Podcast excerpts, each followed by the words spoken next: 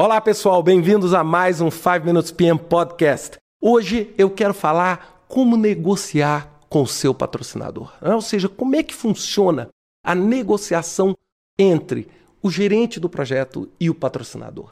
E por que, que eu falo isso? Porque é lógico, a gente negocia dentro do ambiente de projeto com todo mundo, com o fornecedor, etc. Mas com o patrocinador, a negociação muitas vezes é difícil e ela muitas vezes tem uma dinâmica diferente da dinâmica usual. É? Ou seja, o que, é importante? É vocês entenderem que muitas vezes parece que o gerente de projeto está de um lado e que o patrocinador está do outro. E isso é uma disfunção dentro do ambiente de projeto. Isso é uma disfunção, porque uma das coisas mais importantes que a gente tem que pregar o tempo inteiro quando está conversando com o patrocinador é que nós estamos todos num mesmo barco. Eu sei que isso pode ser uma retórica, né? Ah, claro, isso todo mundo fala. Mas nós estamos no mesmo barco. O sucesso é o sucesso para todos. O fracasso é o fracasso para todos. Não existe fracasso para um. Perceberam? Ou seja, o conceito de time. Se nós estamos empreendendo uma estrutura por projeto, a gente precisa colocar isso de uma forma muito clara. E outra coisa, a gente precisa, quando vai negociar, ou seja, vai pedir uma coisa, vai alterar outra coisa, a gente precisa estar muito preparado. Então, uma das coisas que eu mais reforço é o seguinte: dados ao invés de premissas. O que é uma premissa? Você chegar na frente do seu patrocinador falando assim: eu acho que isso aqui não vai dar certo. Bem, nós não somos contratados para achar. Nós somos contratados para decidir. Nós somos contratados para debruçar em cima dos dados e chegar com opiniões concretas.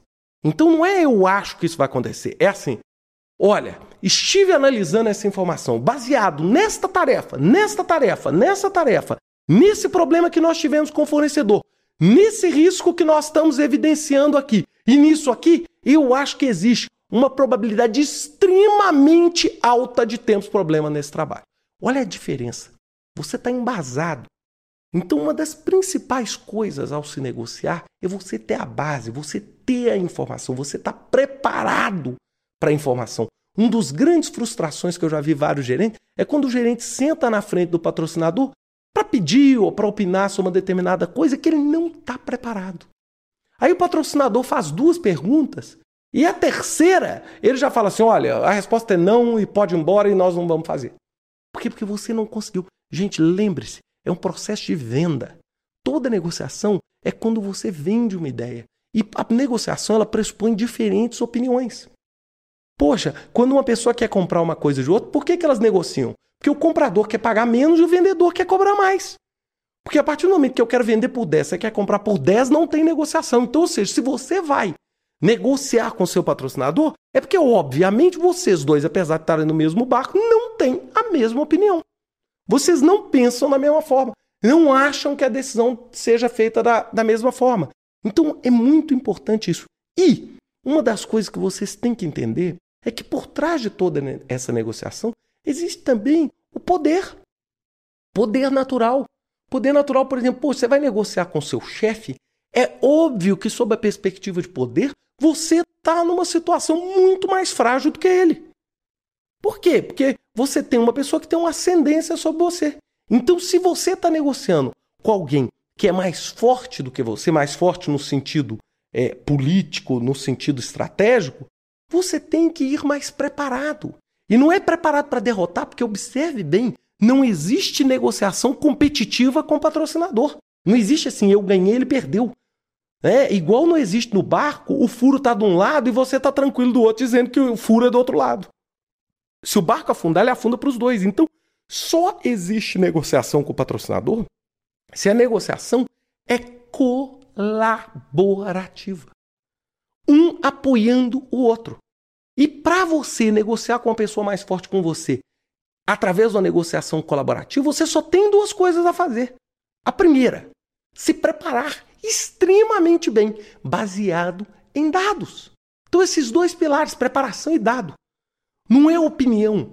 Quando você chega com opinião, você não chega a lugar nenhum, você fica muito frágil. Agora, quando você chega em dado, precisamos cortar o orçamento do projeto, ótimo. Você pega e faz uma cost breakdown structure, uma estrutura de quebra financeira e mostra assim: aonde e qual caixinha dessa nós vamos matar. Qual caixinha? Olha a diferença entre chegar e falar assim: não dá, não dá para cortar, nós já estamos apertados. Não estamos apertados por quê? Cadê o fato? Cadê o dado? Cadê o dado? Então, quando você está em dado, o dado não mente. O dado não mente. Então, quando você tem um dado, você tem uma arma extremamente mais poderosa, porque nenhum patrocinador é louco. Ele é louco, ele pode ter milhões de outros características, mas doido ele não é, senão ele não estava no lugar que ele está. Então você tem que entender que com o dado você reforça a sua posição e se prepara. E você também tem que entender toda a política por trás disso. Então muitas vezes você tem que ver a hora certa de negociar. Tem pessoas que não estão aptas a negociar. Então a gente tem que perceber qual é a hora que eu devo negociar. É? Qual é a hora que eu vou ter um patrocinador para negociar comigo focado no meu processo e não focado na minha pessoa? Olha, olha a diferença. Vocês fazendo isso, vocês podem ter certeza. O resultado é muito mais efetivo, porque os números, quando você tem esse dado, gente, não tem jeito. Não tem como a pessoa chegar e ficar alheia e alienada à informação tão clara como essa. Bem, pessoal, espero que vocês tenham gostado desse podcast. Desejo a vocês ótimas negociações essa semana, com muito resultado e muito sucesso para todos os lados. Um abraço.